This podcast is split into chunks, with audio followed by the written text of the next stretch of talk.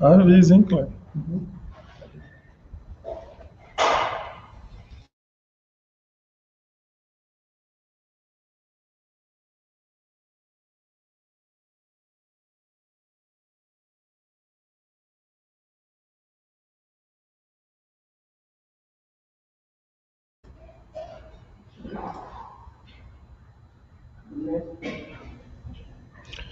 Boa noite aos irmãos. É prazer imenso, né, estarmos novamente aqui reunidos em pensamento, cada um de nós em nossas casas, buscando aí essa integração e como nós sabemos, é isso que faz uma casa espírita. A união de pensamentos, de sentimentos, nessa busca da fraternidade e do amor entre todos nós. Nós estamos aqui no GECAL, mas cada um dos irmãos em sua casa acompanha esse momento que é importante para que nossos pensamentos também sejam material de auxílio àqueles que precisam. Hoje nós teremos a palavra da nossa irmã Deise e com a preparação da nossa irmã Sara, que fará aí o comentário inicial para que nós possamos ter essa discussão, essa reflexão em torno do Evangelho de Jesus e da doutrina espírita. Então, é sempre importante um momento como esse. Sem nos alongarmos mais, vamos fazer a nossa prece e logo depois a nossa irmã Sara fará o uso da palavra. Então vamos orar. Mestre amado Jesus,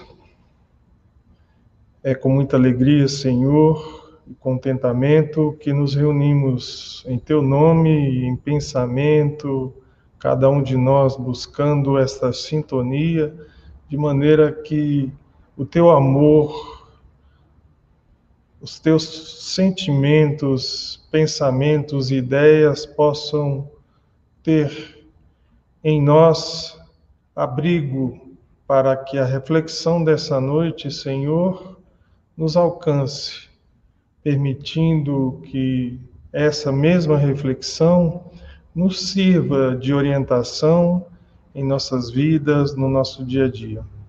Momentos como esses, Senhor, são muito importantes para todos nós. Para nós pessoalmente, para as nossas famílias, para os nossos lares, para a comunidade de Sobradinho, para o nosso Distrito Federal, para o nosso país porque são nesses momentos, Senhor, que sintonizamos os bons espíritos e, cria, e criamos um clima mais saudável, de mais fraternidade, energias salutares que irão nos auxiliar a todos. Muito obrigado, então, Senhor, por mais este momento. Que teus mensageiros inspirem nossas irmãs em suas palavras e que possamos nós também contribuir com nossa atenção, com nosso carinho nossas preces. Muito obrigado, Senhor, por mais essa oportunidade. Com a palavra, então, a nossa irmã Sara.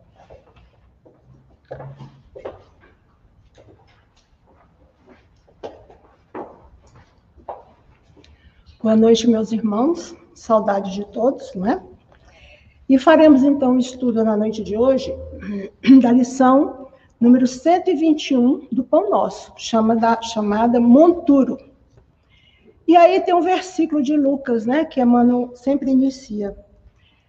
Nem presta para a terra, nem para o monturo, lançam-no fora.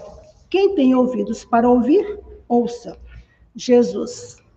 Então, nós colocamos né, esse versículo, quem tem ouvidos para ouvir, ouça, que Jesus falava para nós, né? Ele usou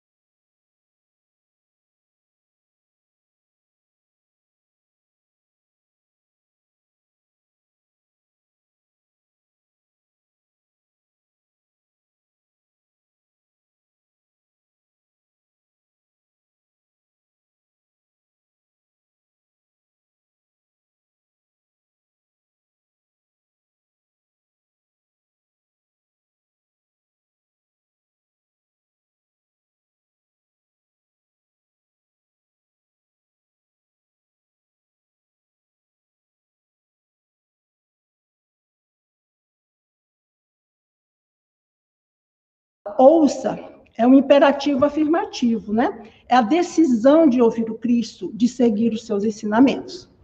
É uma declaração da nossa responsabilidade diante das nossas escolhas. E monturo, que é o título, né, do estudo. Monturo é aglomeração de lixo, coisas insignificantes ou velhas, monte de objetos desnecessários. Então, nós vamos entender por que Jesus colocou essa palavra na lição, né? Aliás, em várias passagens, tem, principalmente no Antigo Testamento, tem várias passagens com esse termo monturo, e também algumas no Novo Testamento. E o que, que o Senhor Jesus quis nos dizer com isso? Ele nos mostrou nessa lição que terra e lixo, que monturo é lixo, reveste-se de valor essencial. Com a terra, nós realizamos a semeadura. E com o monturo, que é o lixo, é possível fazer adubação. Então, não é uma coisa descartável. É um, é um, esse lixo ele pode ser adubado e servir para outras coisas. E por que que Emmanuel coloca assim? Então, nós vamos iniciar o estudo, não é? Propriamente dito. Então, Emmanuel começa assim o texto. Grande porção de aprendizes imitando a atitude dos fariseus antigos. E aí nós fomos no Evangelho, segundo o Espiritismo, introdução 3, falar sobre o que, que, é, o que, que são os fariseus né, antigos, que eram serviços cumpridores das práticas exteriores, eram cheios de zelo, inimigos das inovações, né, ocultavam costumes dissolutos, muito orgulhosos, excessiva ânsia de dominação tinha a religião como meio de chegar aos seus fins, do que como objeto de fé sincera.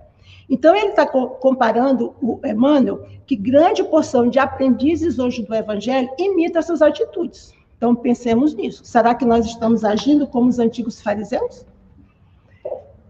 E quem vinha à terra como monturo? Que Emmanuel coloca, né? Quem vinha à terra como monturo? São pessoas imperfeitas como nós. As nossas imperfeições é um monturo.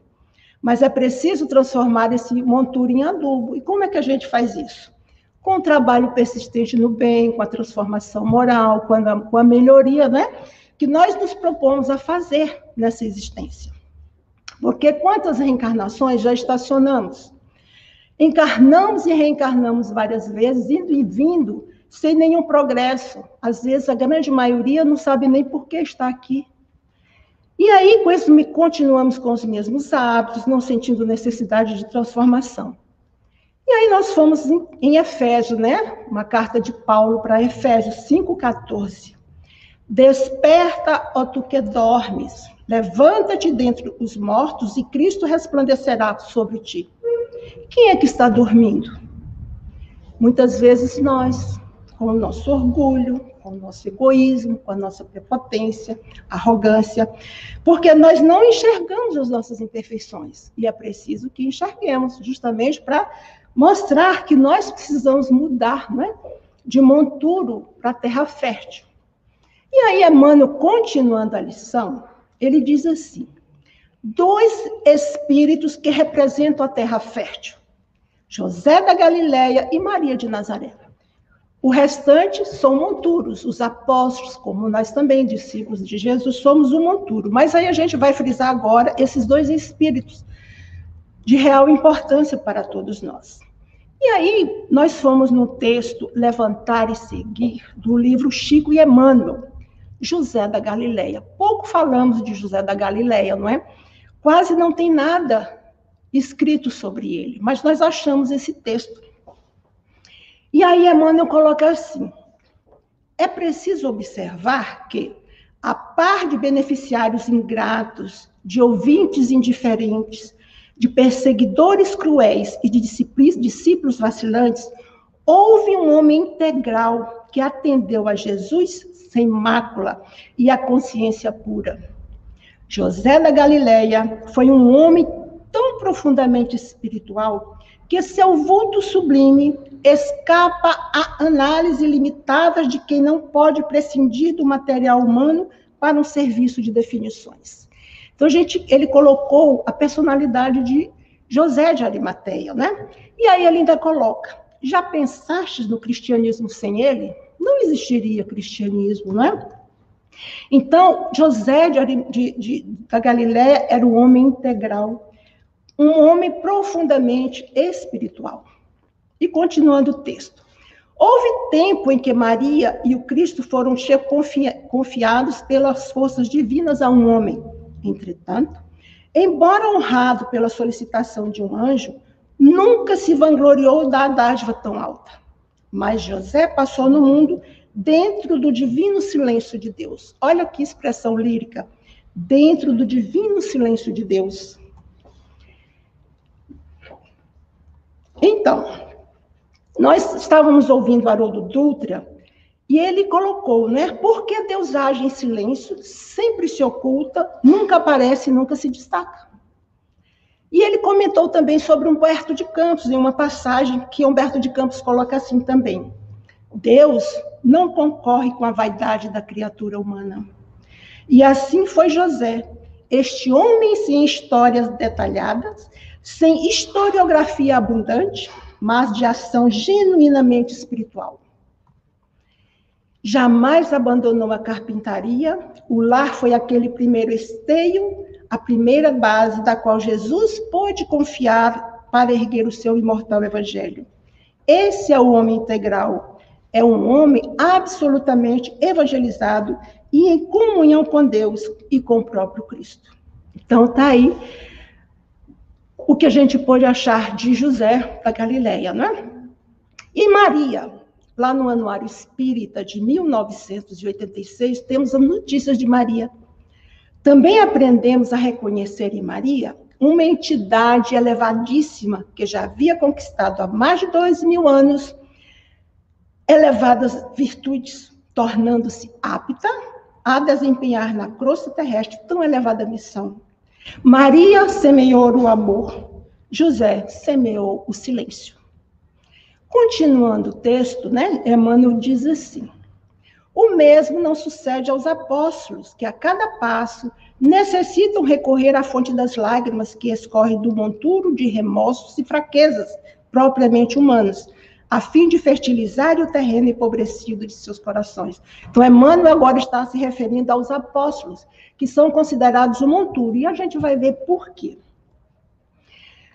De quanto adubo dessa natureza, continua Emmanuel, precisaram Madalena e Paulo até alcançarem a gloriosa posição em que se destacaram. Fomos no livro Caminho, Verdade e Vida, lição 92, sobre Madalena. Ninguém fez tanta violência a si mesmo para seguir o Salvador como a obsidiada de Magdala. Nem mesmo Paulo de Tarso faria tanto. Mais tarde, porque a consciência do apóstolo dos gentios era apaixonada pelas leis, mas não pelos vícios. Madalena, porém, reconhecera o fundo amargo dos hábitos difíceis de ser estipado. Então, Emmanuel coloca Madalena com um grau de evolução maior do que Paulo, porque Paulo já conhecia as leis mosaicas e ele lutou por Cristo igual fez com Moisés. Tanto é que Jesus sabia quando ele estava lá, né? No momento de, da, da, do apedrejamento de Estevão, Estevão mesmo colocou que se, se Saulo conhecesse o Cristo, ele agiria de forma diferente. E foi o que aconteceu. Então, Jesus ratificou a lição de que a sua doutrina será para todos os aprendizes e seguidores o código de ouro da vida transformadas para a glória do bem. E ninguém, como Maria de Magdala, houvera transformado a sua a luz do Evangelho Redentor. E aí nós fomos também procurar por Paulo, na lição Mãos Limpas do Caminho Verdade e Vida. Paulo fora rabino, famoso em Jerusalém. Movimentara-se entre elevados em cargos públicos. Detivera dominadoras situações. No entanto, sofreu todas as humilhações e dispôs-se a todos os sacrifícios pelo bem dos semelhantes, depois que ele conheceu Jesus, né? Ensinou o evangelho sobre zombarias, açoites, aflições e pedradas. Nós também lembramos de Pedro, né? que é outro também considerado como monturo.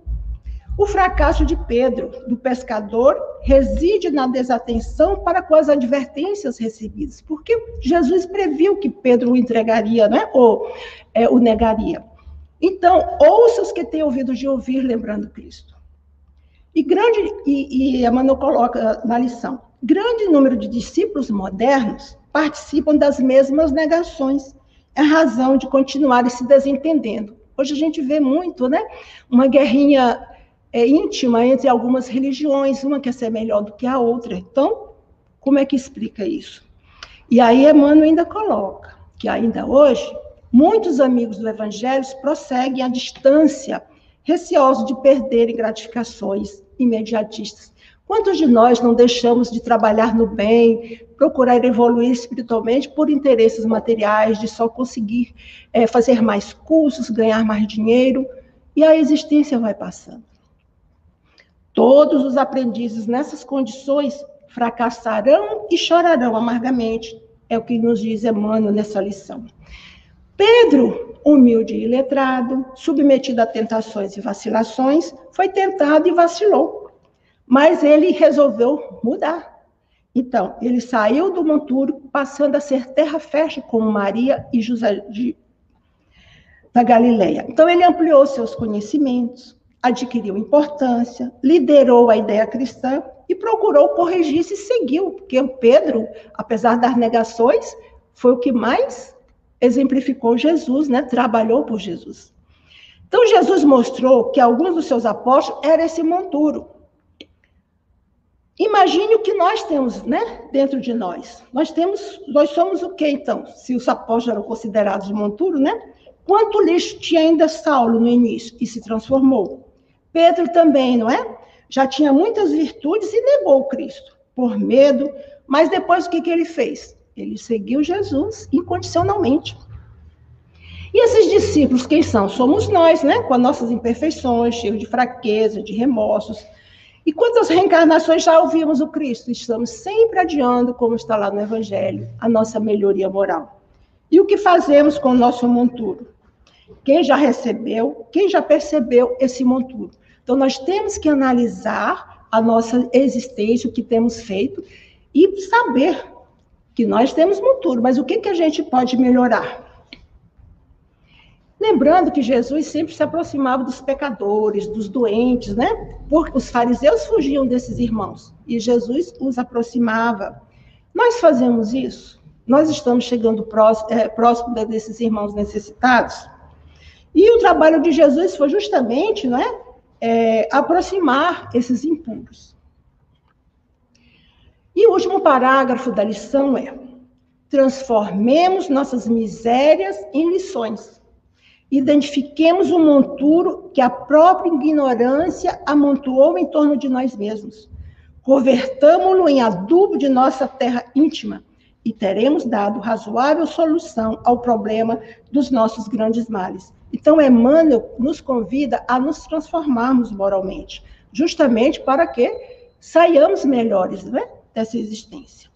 E aí, nós fomos no, na lição do Caminho Verdade e Vida, número 18, Purificação, onde Tiago exorta a as mãos, pecadores, e vós de duplo ânimo, purificai os corações. Em regra geral, somos todos portadores de graves deficiências íntimas, né? Necessitados de retificação. Mas o trabalho de purificar, ele, sabemos que ele não é tão simples, ele demanda tempo, né? Insistência. Ele não é tão simples quanto nos parece. E outra coisa é realizar obra né, de elevação de si mesmo, valendo da autodisciplina e compreensão fraternal e do espírito de sacrifício. Então, nós temos que nos sacrificar para melhorarmos, não tem como ser diferente. E no caminho Verdade e Vida, outra lição, número 20, zelo próprio, tem a segunda epístola de João dizendo assim: Olhai por vós mesmos, para que não percais o vosso trabalho, mas antes recebais o inteiro galardão. Então, o espírito receberá um corpo equivalente ao verdadeiro santuário. Nós recebemos esse corpo como verdadeiro santuário, justamente para que possamos crescer para Deus, trabalhar, evoluir, melhorar, né? Se já recebeste alguma luz, olha o que, que Emmanuel nos coloca. Se já recebestes alguma luz, desvela-te e não perdê-la, intensifica em ti. Lava os teus pensamentos em esforço diário, mais fontes do, do Cristo, nas fontes do Cristo. Corrige os teus sentimentos, renova as aspirações, colocando-as na direção do mais alto. Não te cristalizes. Movimenta-te no trabalho do zelo próprio, pois há micróbios intangíveis que podem atacar a tua alma e paralisá-la durante séculos. Então, muitas vezes perdemos a oportunidade de trabalhar no bem, de sermos melhores. Lembrando aqui de Emmanuel, né? Quando no livro Há Dois Mil Anos ele teve um encontro pessoal com Jesus e Jesus o convidou e ele não aceitou para segui-lo. No entanto, passou dois mil anos e várias reencarnações de dor e sofrimento e hoje é um dos trabalhadores da seara, não é? E para concluir, meus irmãos, nós precisamos lançar fora do coração tudo que é monturo, tudo que é lixo, né? Quais são esses lixos? São os nossos maus pensamentos, a nossa invigilância, o nosso ciúme, as nossas mágoas, tristezas, o nosso pessimismo, o nosso comodismo, sentimento de inferioridade, orgulho, egoísmo e tantos outros. Então, nós precisamos lançar fora esses sentimentos para que possamos crescer para Deus, né? Para que seja uma terra fértil e não um monturo. Porque nós continuamos ainda a ser o monturo, mas que possamos transformar nosso monturo em terra fértil.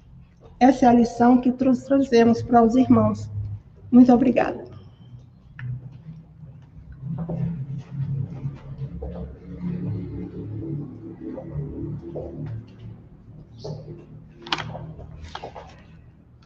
Boa noite. Boa noite a todos.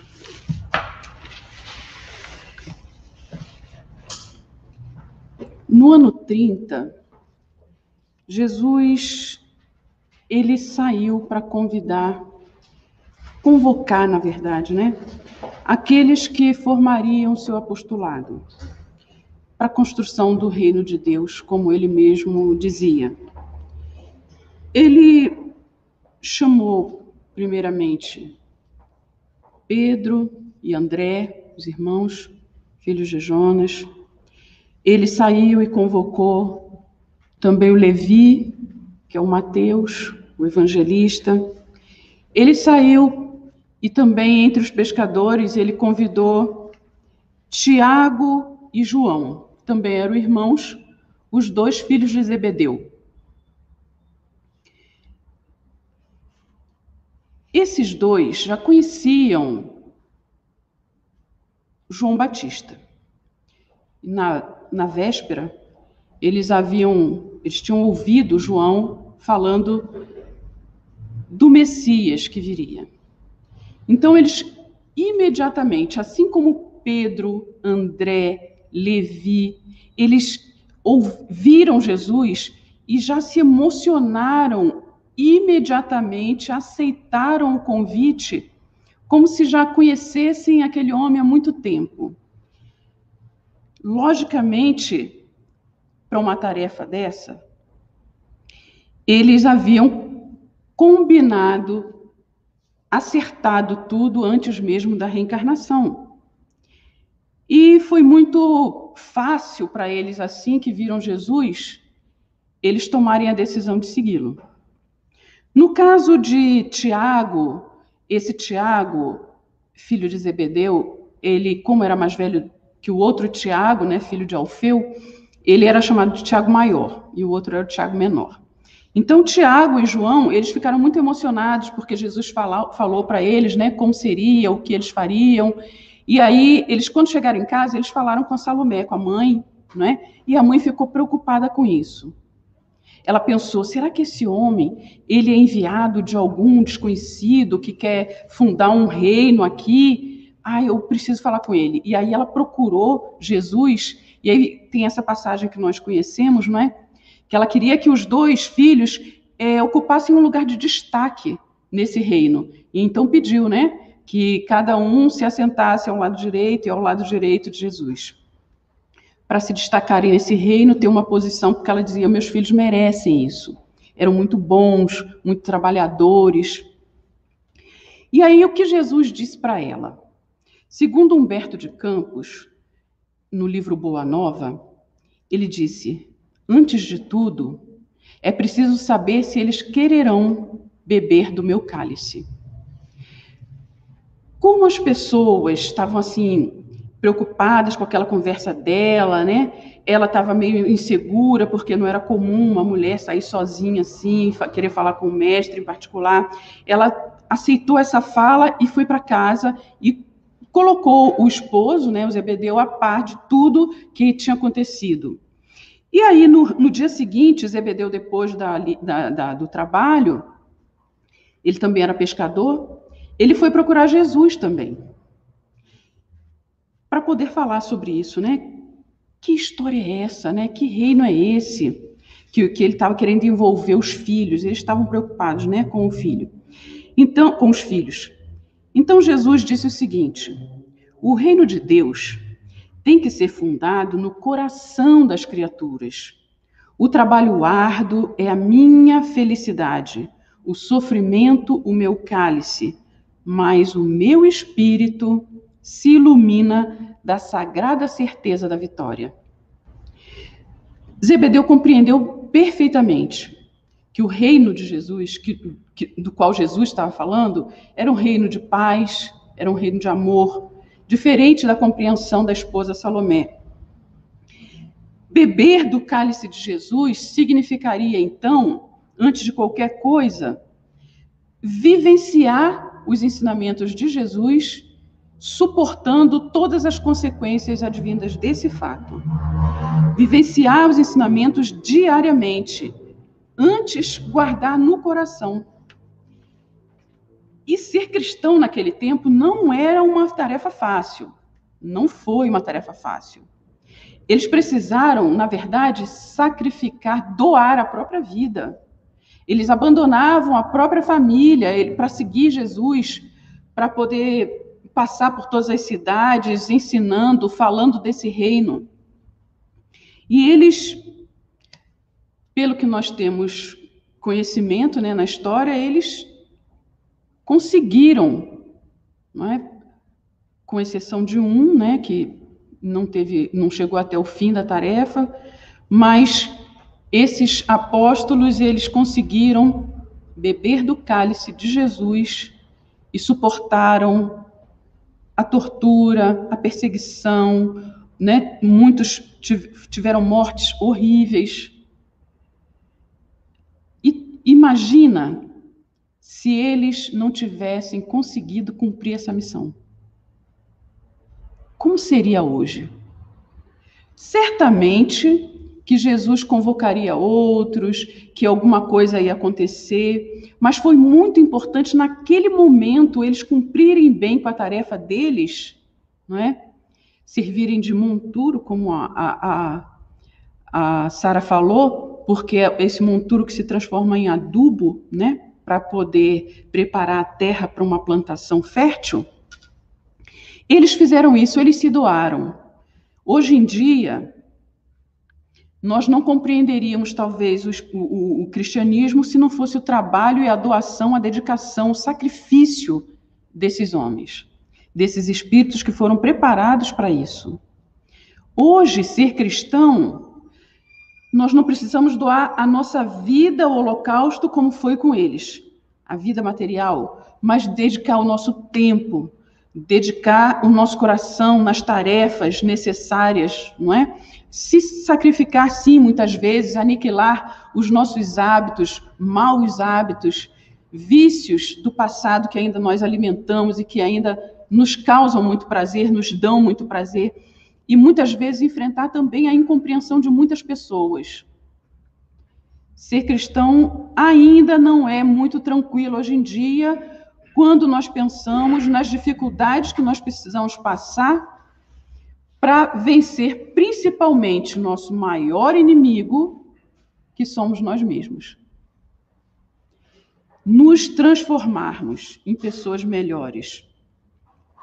Quantos de nós já parou para pensar: será que eu estou pronto para beber o cálice de Jesus também? Será que é isso mesmo que eu quero? Bom, no texto do livro Opinião Espírita, o Emmanuel, eu comecei assim, mais ou menos, falando sobre foi mais ou menos uma, uma continuação da fala da, da, da Sara, não é mesmo? Falando sobre os discípulos, Maria. E eu vou começar a lição do, de número 26 aqui do Opinião Espírita, também do finalzinho.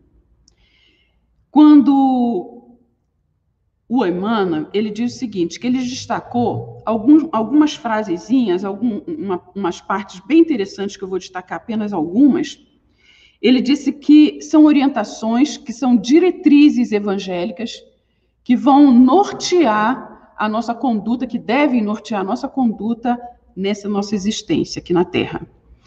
Destacando esta breve, ele diz antes é, que essa, todas essas diretrizes que nós vamos ler daqui a pouquinho não são palavras dele, mas ele retirou lá de uma carta da Epístola de Pedro, de, Paulo, desculpa, aos Romanos, e é como se fosse isso foi há 19 séculos, porque ele falou isso no século passado, né?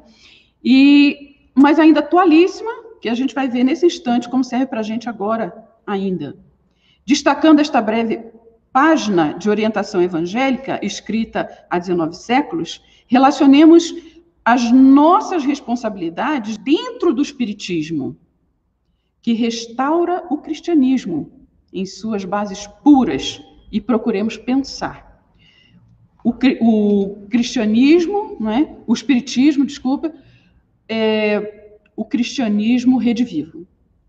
Então, o nosso papel no espiritismo é exatamente o mesmo papel de nós cristãos, de nós como cristãos. E aí ele diz o seguinte, alguns trechinhos. Ele pede para que nós examinemos, não é? E procuremos pensar. Então, o que, que eu vou pedir para vocês? Que nós possamos pensar um pouquinho rapidamente, vou ler cada frase, escolhi algumas, para que a gente possa fazer assim uma retrospectiva na nossa vida e pensar: eu estou bem nisso? Eu estou mais ou menos? Vixe, estou longe de conseguir isso. Que nota eu me daria nesse quesito? Vamos lá? Vou ler devagarzinho para a gente poder fazer essa análise bem rápida. Entre nós, olha só, gente, só retificando. Ele está pensando, pedindo para que nós examinemos a nossa conduta no, de, dentro do Espiritismo, tá bom? As nossas responsabilidades, relacionemos as nossas responsabilidades dentro do Espiritismo e procuremos pensar. Entre nós, seja o amor não simulado. Esqueçamos o mal, buscando o bem. Amai-vos cordialmente uns aos outros com afeto fraternal. Não sejais vagarosos na vigilância, afervorai-vos no trabalho, servindo ao Senhor. Ser vigilantes, trabalhar com fervor, servindo ao Senhor. Regozijai-vos na esperança, sede pacientes nas dificuldades, perseverai na oração. Então vamos lá. Esperança, pacientes nas dificuldades, orar sempre. Amparai os bons na solução de suas necessidades, sede hospitaleiros. Abençoai os que vos perseguem, mantendo-vos solidários e unidos entre vós. Não ambicioneis situações e posições para as quais ainda não conseguimos a altura necessária, acomodando-nos à humildade, para que não estejamos alardeando sabedoria que ainda não temos. A ninguém torneis mal por mal. Sejamos honestos com as coisas que nos dizem respeito e, se possível e quanto possível, em nós tenhamos paz com todos. Todas essas observações foram feitas por Paulo. E aí, aos romanos, não é? E aí, nós precisamos pensar, analisar na nossa conduta diante do Espiritismo, mas principalmente diante da vida, da vida que nós temos levado da vida que a providência divina tem nos proporcionado para que nós possamos, de fato, avaliarmos no, o nosso o ponto em que nós nos encontramos e avançarmos nessa nossa reencarnação. E essa conduta é muito mais importante fora do centro espírita, embora nós estejamos falando na nossa conduta diante do espiritismo, mas não só no centro espírita. Porque dentro do centro espírita é muito mais fácil.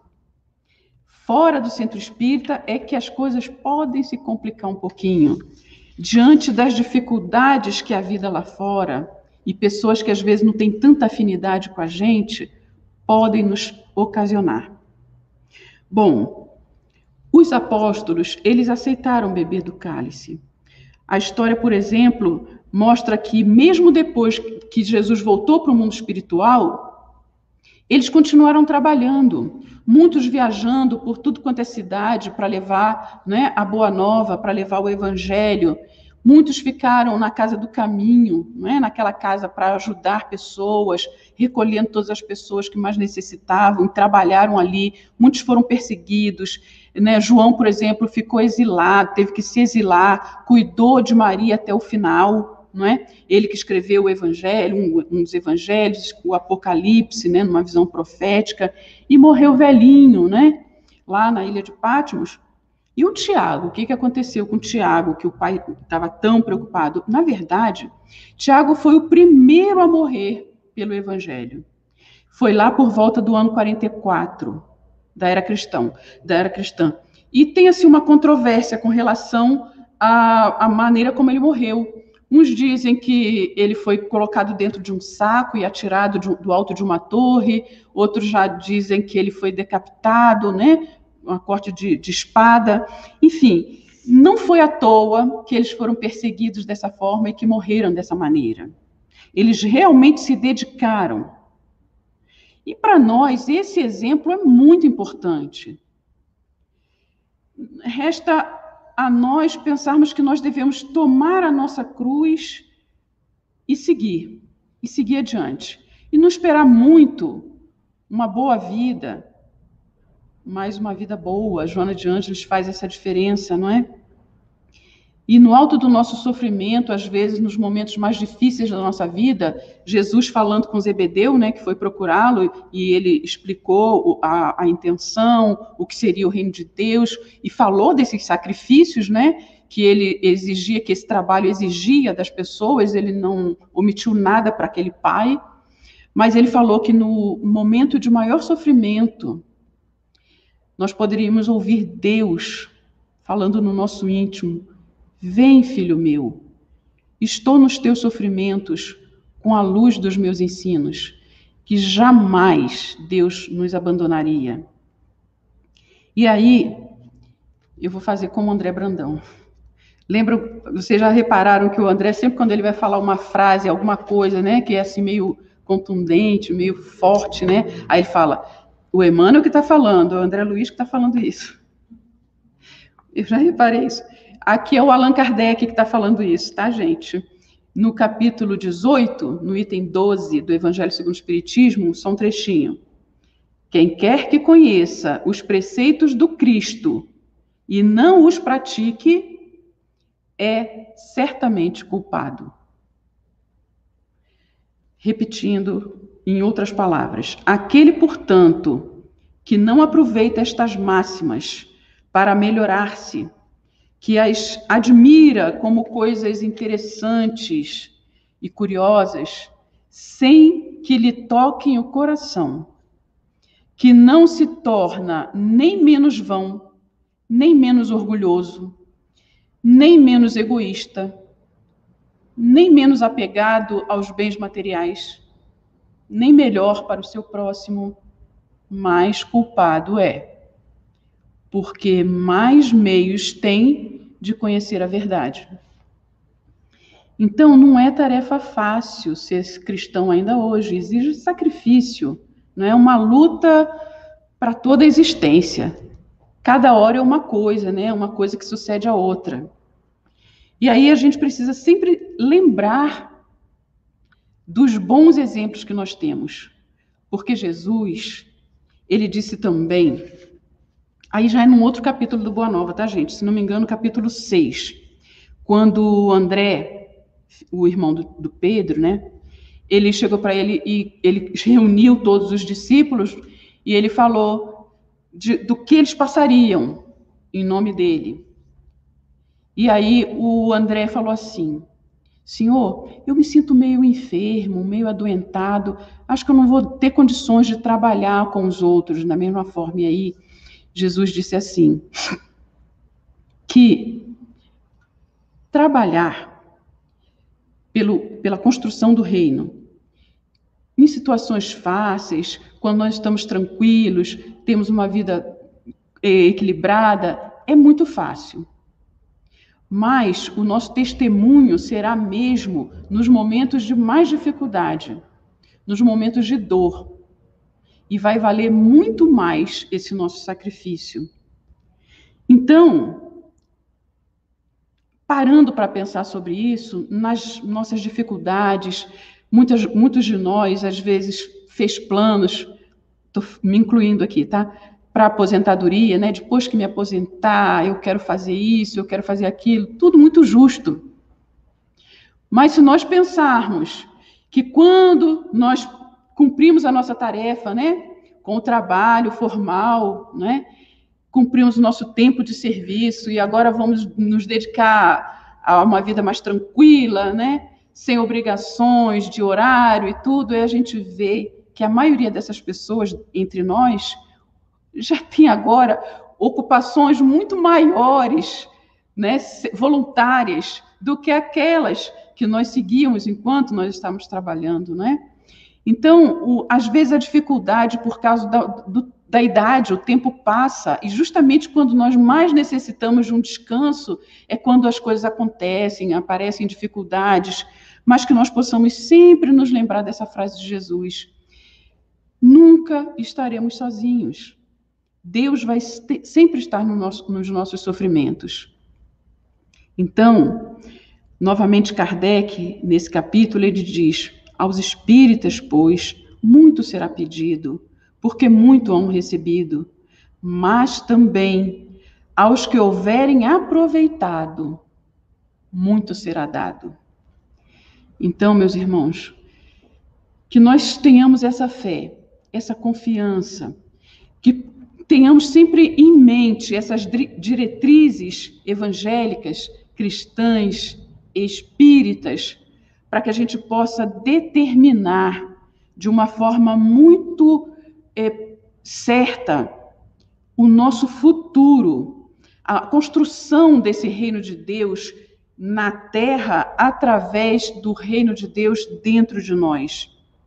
Para terminar, eu gostaria de lembrar que no finalzinho, quando Jesus fala de todas essas coisas para Zebedeu, Zebedeu vai ficando muito emocionado.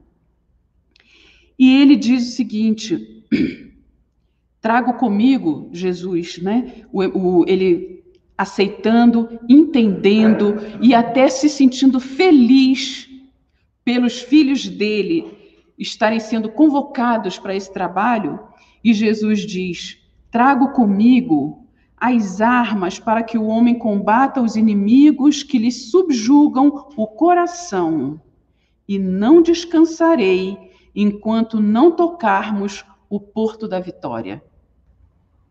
Jesus sempre junto, sempre acompanhando a cada um de nós. E nós não conseguimos imaginar que mecanismo é esse que um espírito como Jesus tem para conhecer cada um de nós. Nós temos, assim, quantas pessoas na nossa relação? Eu tentei pensar sobre isso, não, não consegui imaginar, mas quantas pessoas eu conheço pelo nome? Quantas pessoas eu conheço a fundo? Né? O coração. Cada vez vai diminuindo mais a quantidade de pessoas. E foi ele que disse que ele, que ele conhece todas as suas ovelhas, uma a uma, e as chama pelo nome, porque ele sabe o íntimo de cada um de nós. Um espírito, né, da magnitude de Jesus tem meios para saber isso, senão ele não diria. Muito emocionado, Zebedeu cai de joelhos chorando.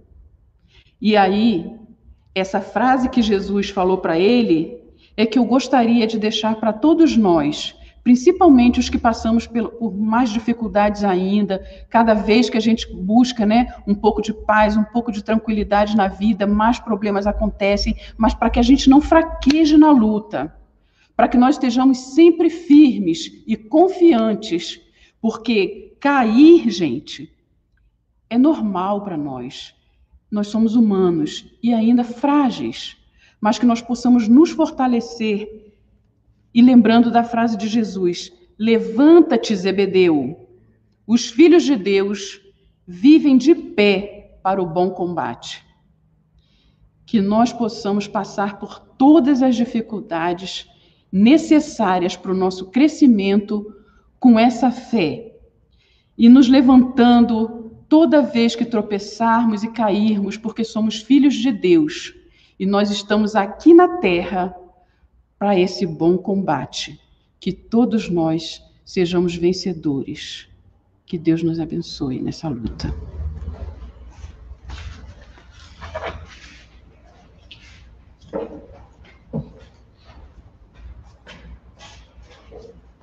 Subir.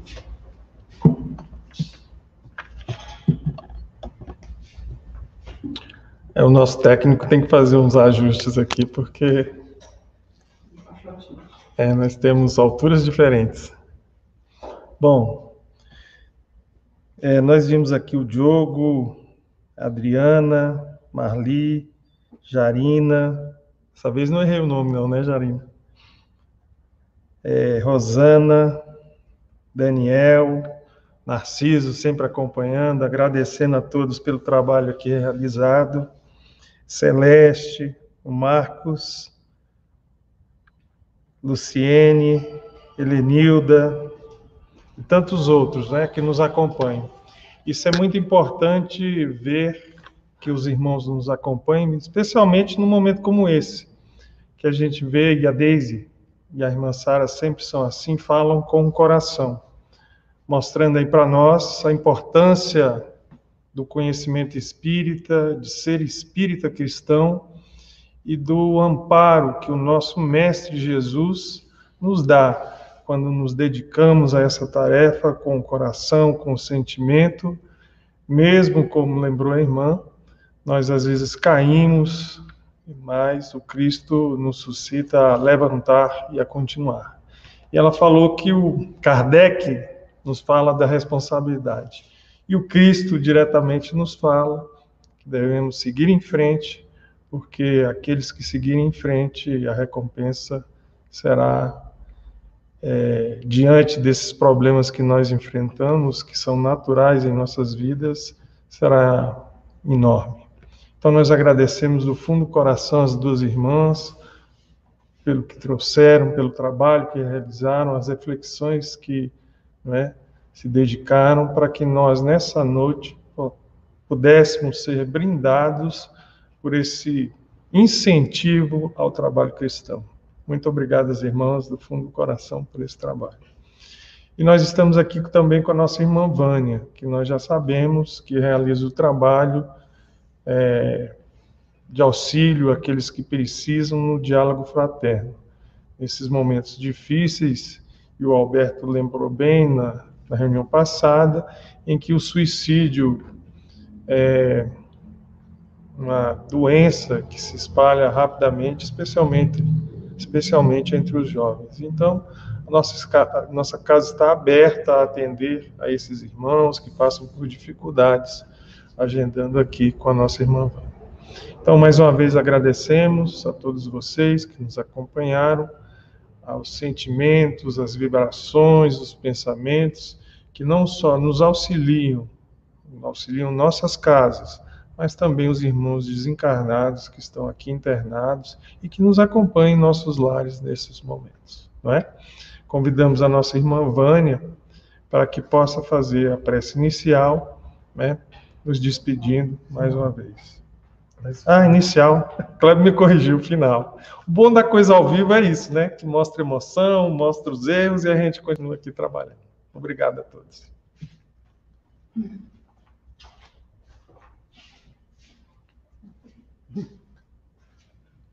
Tem que ajustar, né? Porque eu sou baixinha. Queridos irmãos, é muito bom estar aqui. Estarmos aqui juntos, né? Principalmente nesse ambiente da casa, é acolhedor e restaurador também. E lembrando, como o André colocou há pouco, estamos aqui apostos, é, nos colocando à disposição para aqueles que, que quiserem, que precisarem de uma orientação, uma conversa fraterna, né? Porque são momentos difíceis, como a Deise colocou, mas que nós temos possibilidades dentro de nós para vencermos tudo isso. E claro, contando sempre com o apoio incondicional de Jesus, que está sempre nos amparando na nossa evolução. Vamos agradecer então que todos recebam neste momento nosso abraço carinhoso, fraterno, saudoso e finalizando com a oração do nosso encontro, dizendo assim: Querido e amado Mestre Jesus, luz de nossas vidas, nosso guia, modelo, amigo incondicional de todos os momentos, sejam eles momentos bons ou menos bons, através das, dos mensageiros queridos que nos amparam, nossos anjos guardiães, nossos amigos simpatizantes, e acima de tudo, sob o patrocínio do nosso Pai Celestial. Agradecemos, Senhor, por mais esse encontro fraterno, esse encontro de almas queridas, que mesmo distantes fisicamente se encontram irmanadas em comunhão com o alto.